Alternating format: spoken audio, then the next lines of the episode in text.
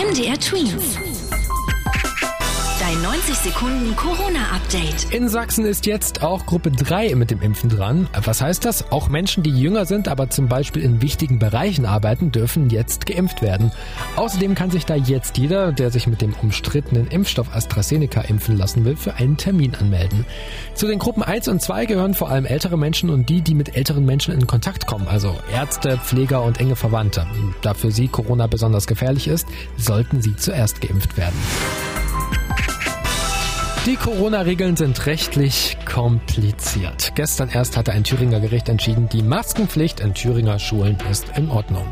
Ein Gericht in Bremen hat jetzt aber wiederum entschieden, für die Grundschüler muss die Maskenpflicht in Bremen aufgehoben werden. Ja, seit Beginn der Pandemie gibt es immer wieder solche Situationen, in der in dem einen Bundesland andere Entscheidungen getroffen werden als in dem anderen.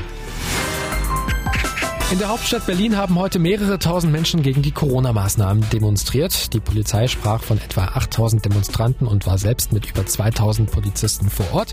Weil sich einige Menschen nicht an die Auflagen gehalten haben, also zum Beispiel an Abstand oder Maskenpflicht, hat die Polizei einige Proteste aufgelöst. MDR Twins. Dein 90 Sekunden Corona-Update.